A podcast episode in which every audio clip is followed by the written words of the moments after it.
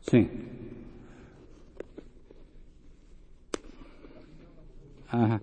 La llave del tiempo, la clave del tiempo, la nave del tiempo, el ave del tiempo, dedicada a Lovecraft, el extraño.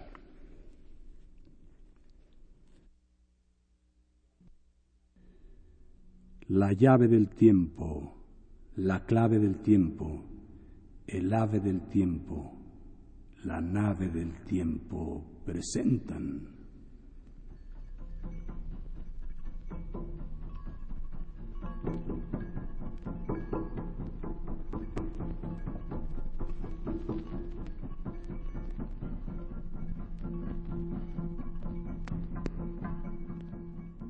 El extraño de Howard Phillips Lovecraft.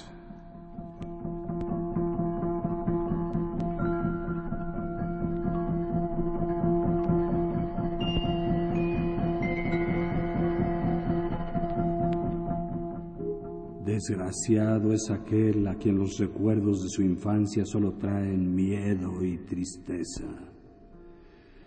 Maldito está el que solo puede rememorar horas solitarias en cámaras vastas y lúgubres de oscuras cortinas y enloquecedoras hileras de libros antiguos o aterradas vigilias en bosques sombríos de árboles grotescos, gigantescos, cubiertos de enredadera que agitan silenciosamente sus ramas retorcidas en las alturas. Tal destino me han dado los dioses a mí, a mí al ofuscado, al frustrado, al estéril, al roto. Y sin embargo, me aferro desesperadamente a estos recuerdos marchitos, cuando momentáneamente amenazan con despertar los otros que yacen en el fondo más secreto de mi memoria.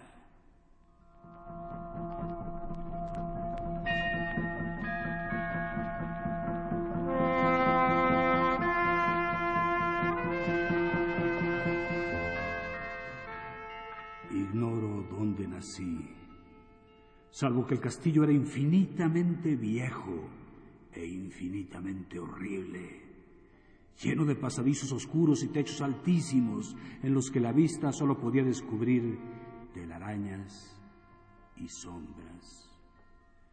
Las piedras de los agrietados corredores resumaban siempre malsana humedad y en todas partes flotaba un aroma maldito, como de cadáveres apilados de generaciones muertas.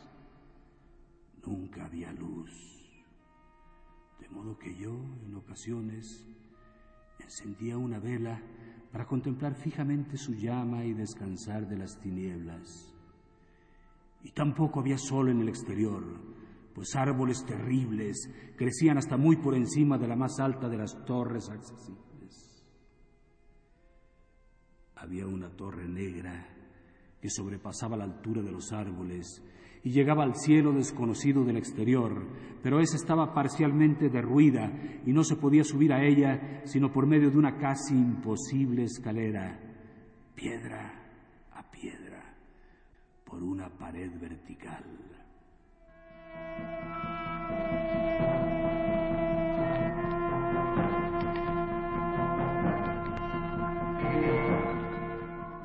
En este lugar debo haber vivido durante años, pero no puedo decir cuántos. Alguien tiene que haber cuidado de mis necesidades, pero yo no consigo recordar más persona que a mí mismo, ni más seres vivos que las ratas silenciosas, los murciélagos, las arañas. Creo que quien quiera que fuese el que me atendiese debió ser horriblemente viejo, pues mi primer concepto de una persona viva fue el de algo grotescamente parecido a mí, aunque distorsionado, marchito, ruinoso como el mismo castillo. No tenían para mí nada terrible los huesos y osamentas que yacían esparcidos en las criptas de piedra, hundidas en lo más profundo de los cimientos.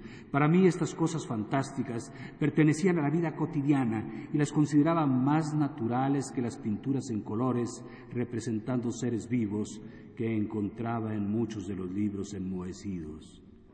De tales libros aprendí todo lo que sé. Ningún maestro me estimuló ni guió mis pasos, y no recuerdo haber oído ninguna voz humana en todos aquellos años, ni siquiera la mía. Pues aunque yo había leído cosas acerca de la existencia del hablar, nunca lo había intentado hacer en voz alta. Mi propio aspecto era igualmente desconocido para mí y solo por instinto me consideraba semejante a las figuras jóvenes que veía dibujadas y pintadas en los libros. Tenía conciencia de mi juventud a causa de lo escaso de mis recuerdos.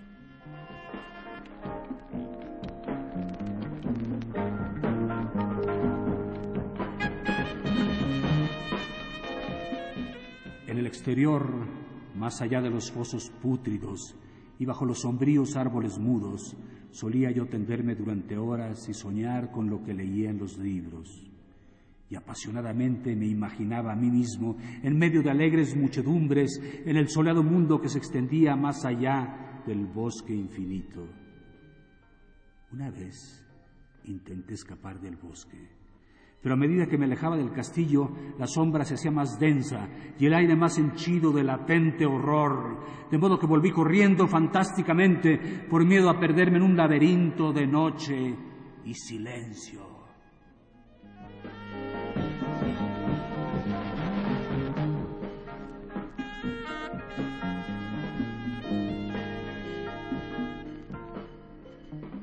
Así, a través de crepúsculos infinitos, yo soñaba y esperaba, aunque no sabía qué.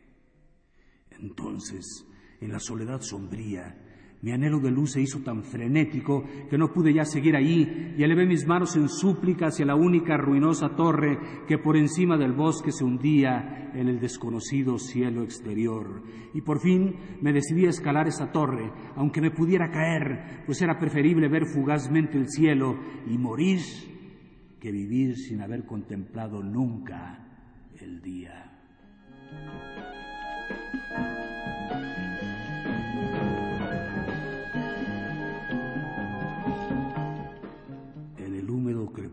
Ascendí por los viejos y gastados peldaños de piedra, hasta que hube alcanzado el nivel en que estos terminaban, y a partir de aquí me agarré peligrosamente a pequeños salientes que me fueron conduciendo hacia arriba. Lúgubre y terrible era aquel muerto cilindro rocoso sin escalones, negro, ruinoso y desierto, y siniestro como sus murciélagos espantados de alas silenciosas. Pero más lúgubre y terrible aún era la lentitud de mi progreso. A pesar de los esfuerzos que hacía, la oscuridad de las alturas no menguaba y una nueva ráfaga helada, oliendo como a un moho encantado y venerable, me asaltó. Me estremecí al preguntarme por qué no alcanzaba la luz y habría mirado hacia abajo de haberme atrevido. Imaginé que la noche había caído bruscamente sobre mí y en vano busqué a tientas con una mano libre el marco de una ventana por donde mirar hacia afuera y calcular la altura a que había llegado. De pronto, después de trepar espantosa y ciegamente durante una infinidad por aquel cóncavo y desesperado precipicio, sentí que mi cabeza tocaba algo sólido y supe que debía haber llegado al tejado o al menos alguna clase de techo. En la oscuridad alcé mi mano libre y tanteé el obstáculo hallado que era de piedra inamovible. Entonces recorrí un circuito mortal en derredor de la torre, agarrándome a todo saliente que me pudiese deparar la resbaladiza pared, hasta que finalmente la mano que tanteaba descubrió que el obstáculo dejaba de hacer resistencia y yo volví de nuevo a elevarme, empujando la trampilla de piedra con la cabeza para usar ambas manos en mi espantosa ascensión. Arriba no había luz alguna y al alzar mis manos supe que mi escalada había terminado por el momento, pues la pesada trampilla era puerta de una abertura que conducía a una superficie plana de piedra, de mayor circunferencia que la parte inferior de la torre, que sin duda era el suelo de una altísima y vasta cámara de observación. Me arrastré cuidadosamente a través de la abertura e intenté evitar que cayese de nuevo la pesada trampilla, pero fracasé en este último intento Mientras yo yacía exhausto en el suelo de piedra, oí los imponentes ecos de su caída, pero confié en que podría levantarla de nuevo cuando me fuese necesario.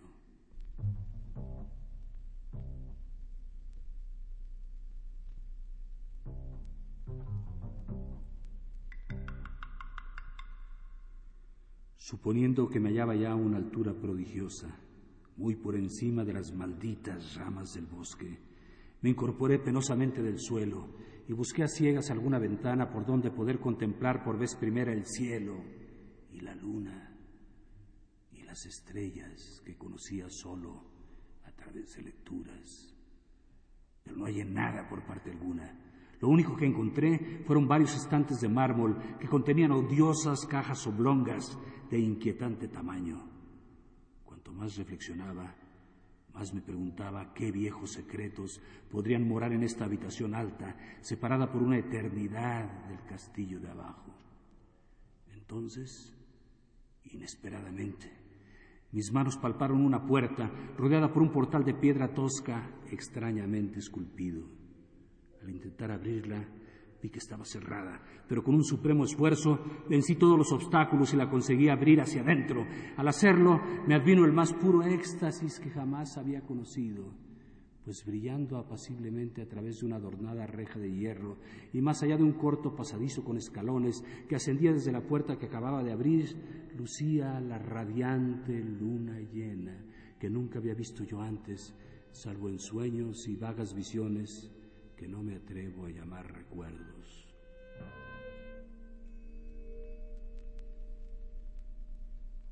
Imaginando haber alcanzado ya la verdadera cima del castillo, comencé a subir corriendo los pocos escalones que partían de la puerta, pero la súbita desaparición de la luna tras una nube me hizo tropezar y continué mi camino a tientas y más despacio en la oscuridad.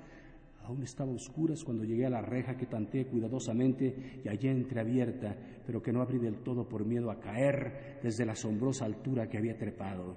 Entonces salió la luna otra vez.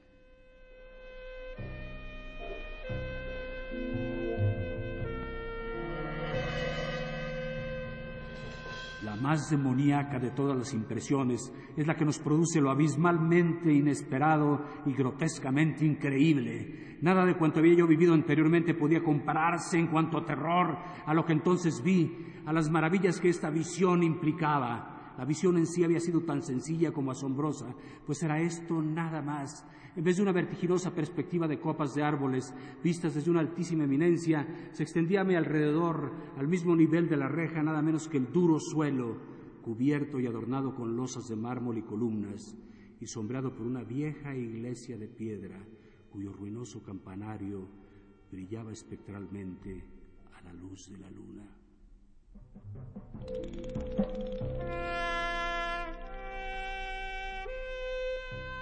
Medio inconsciente abrí la reja y salí tambaleándome a la blanca senda de grava que pasaba ante la iglesia. Mi mente, aturdida y caótica, conservaba sin embargo un frenético anhelo de luz, y ni siquiera el fantástico milagro que acababa de presenciar podía detener mi carrera. No sabía ni me preocupaba si mi reciente experiencia había sido locura, sueño o magia pero estaba decidido a contemplar el esplendor y la alegría a cualquier precio. Yo no sabía quién o qué era yo, ni qué podía hacer lo que me rodeaba. Pero a medida que iba caminando, vacilante, fue haciéndoseme consciente una especie de aterradora reminiscencia latente que hacía que mi marcha no fuese totalmente fortuita. Pasé bajo un arco y dejando tras de mí aquella zona de losas y columnas, Pagué por el campo abierto, siguiendo a veces la carretera visible, pero dejándola otras curiosamente para caminar a través de prados en los que solo ruinas ocasionales mostraban la antigua presencia de un camino olvidado. Una vez atravesé a nado un rápido río en el que agrietadas piedras cubiertas de limo hablaban de un puente hace mucho tiempo desaparecido. Unas dos horas debieron transcurrir antes de que llegase a lo que parecía ser mi meta un venerable castillo cubierto de hiedra en medio de un parque de espeso bosque enloquecedoramente familiar, aunque también lleno de confusa extrañeza para mí. Vi que el foso estaba cegado y que alguna de las bien conocidas torres estaba ya demolida. Al mismo tiempo, existían nuevas salas en el edificio para confusión del observador. Pero lo que yo observé con principal interés y delicia fueron las ventanas abiertas, esplendorosamente iluminadas y exhalando música y risas, producto de la más alegre de las orgías. Avanzando hacia una de ellas miré al interior y vi una reunión de gentes extrañamente ataviadas ciertamente, que se divertía y conversaba con brillantez. Yo, al parecer, nunca había oído ninguna voz humana y solo vagamente podía conjeturar lo que allí se decía. Algunos de los rostros parecían tener expresiones que despertaban en mí reminiscencias increíblemente remotas, otros me eran ajenos por completo. Entré saltando a través de la ventana en la habitación brillantemente iluminada, saltando al mismo tiempo desde mi único momento resplandeciente de esperanza a la más negra convulsión de desesperación y horrible certidumbre. La pesadilla se abatió velozmente sobre mí, pues nada más entrar contemplé uno de los espectáculos más aterradores que nunca hubiera podido imaginar. Apenas había cruzado el alféizar cuando descendió sobre toda la reunión un súbito e inesperado terror de espantosa intensidad que distorsionó todas las fisonomías y arrancó los más horribles gritos de casi todas las gargantas. La huida fue general y en medio del clamor y el pánico varios cayeron desvanecidos, siendo arrollados por sus compañeros en su fuga enloquecida. Muchos se cubrieron los ojos con las manos y se precipitaron torpe y ciegamente en su ímpetu por escapar, volcando muebles y tropezando con las paredes antes de conseguir alcanzar una de las muchas puertas. Los gritos fueron impresionantes y cuando quedé en la brillante habitación solo y aturdido, escuchando sus ecos que se desvanecían, me estremecí al pensar qué cosa no vista aún por mí podría estar acechante en la inmediata vecindad. En una inspección superficial, el salón parecía desierto, pero cuando me dirigí hacia una de las puertas, pensé que ahí notaba una presencia, una insinuación de movimiento al otro lado del arco dorado que conducía a otra habitación, en cierto modo muy similar a aquella en que me hallaba. Al aproximarme al arco empecé a percibir más claramente esa presencia y entonces lanzando el primero y último sonido que emití en mi vida,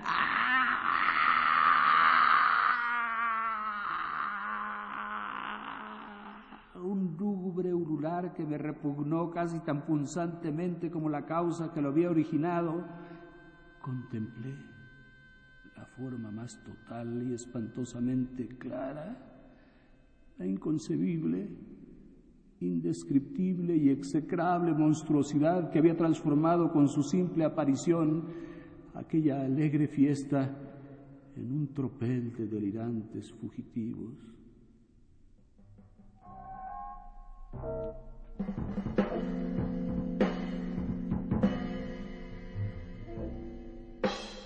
No puedo ni siquiera intentar describirlo, pues era una mezcla de todo lo que hay en el mundo de impuro, monstruoso, repugnante, anormal y detestable. Era una sombra espectral de podredumbre, vejez y desolación, la imagen pútrida y goteante de una malsana revelación la atroz y desnuda realidad de aquello que siempre debiera ocultar la tierra misericordiosa.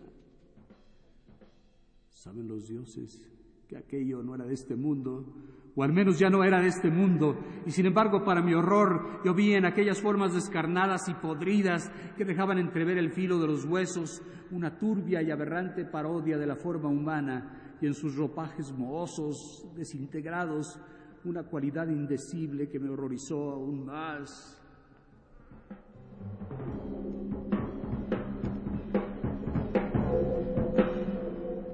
Yo estaba casi paralizado, pero no tanto que no pudiese hacer un débil esfuerzo por huir.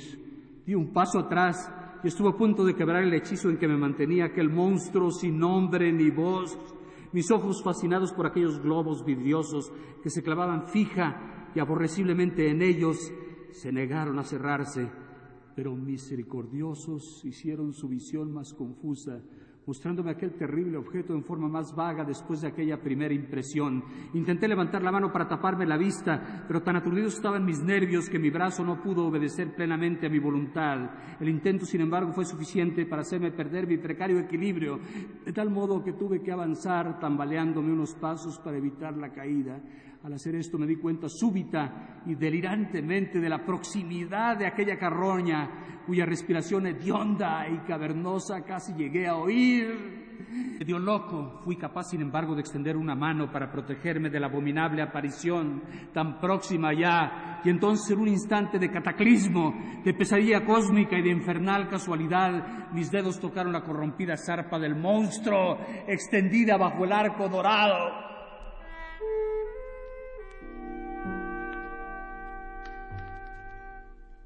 No grité. Pero todos los vampiros endemoniados que cabalgan el viento nocturno gritaron por mí, al tiempo que hacían estallar en mi mente un único y momentáneo alud de recuerdos aniquiladores. En aquel segundo supe todo lo que yo había sido. Recordé lo que había más allá del castillo espantoso y los árboles, y reconocí el alterado edificio en que ahora me hallaba. Reconocí lo más horrible de todo a la impía abominación que permanecía ante mí mientras retiraba de los suyos mis dedos manchados.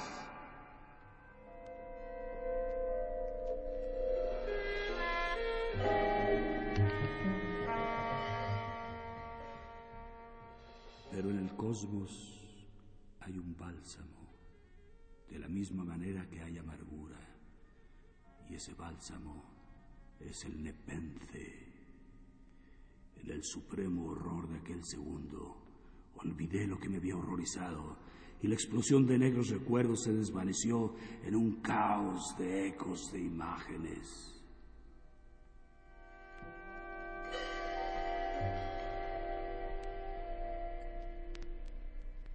En un sueño huí de aquel edificio encantado y maldito y corrí raudo y silencioso a la luz de la luna.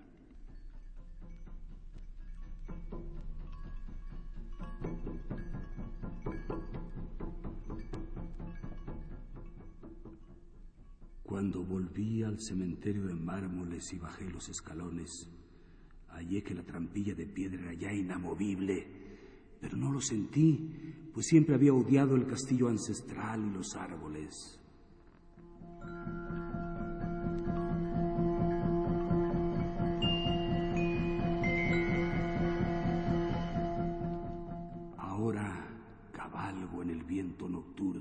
Acompañado de vampiros burlones y amistosos, y juego durante el día en las catacumbas de Nefrenka, que se extienden bajo el secreto y desconocido valle de Hadoth, cerca del Nilo.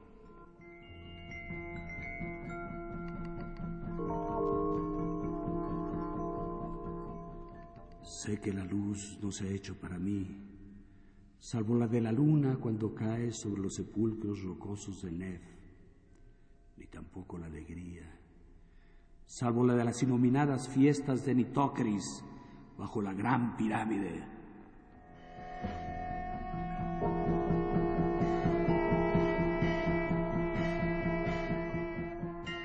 Con todo, en mi nueva y salvaje libertad, casi doy la bienvenida a la amargura de ser un extraño.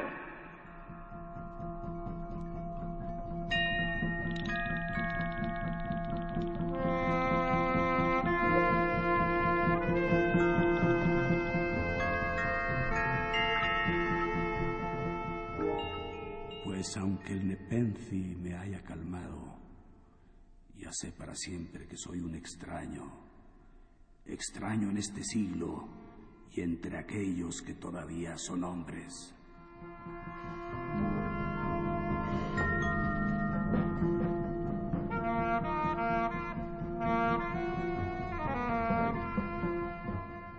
Esto es lo que sé desde que extendí mis dedos hacia la abominación que permanecía encuadrada dentro del gran marco dorado, desde que extendí mis dedos y toqué una fría superficie lisa de cristal pulimentado.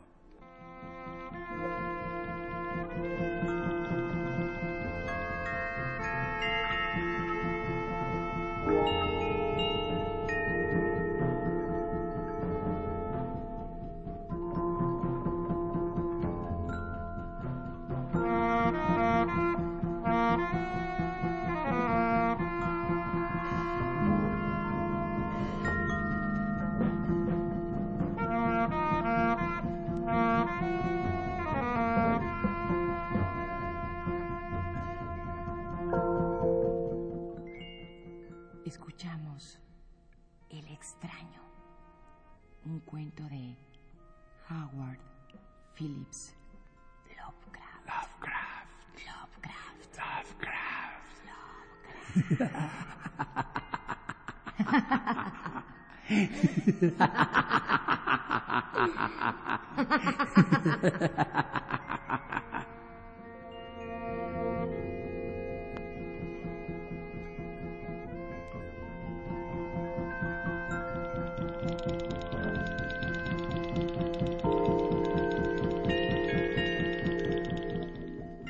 La llave del tiempo.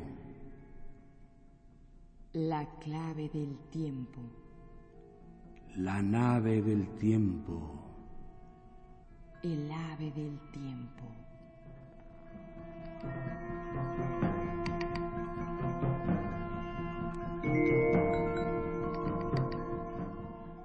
Narración, producción y dirección de Juan López Moctezuma.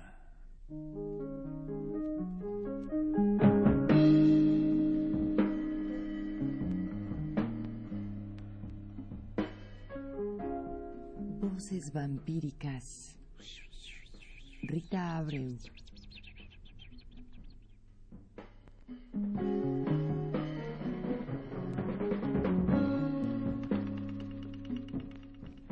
Realización técnica, Carlos Montaño.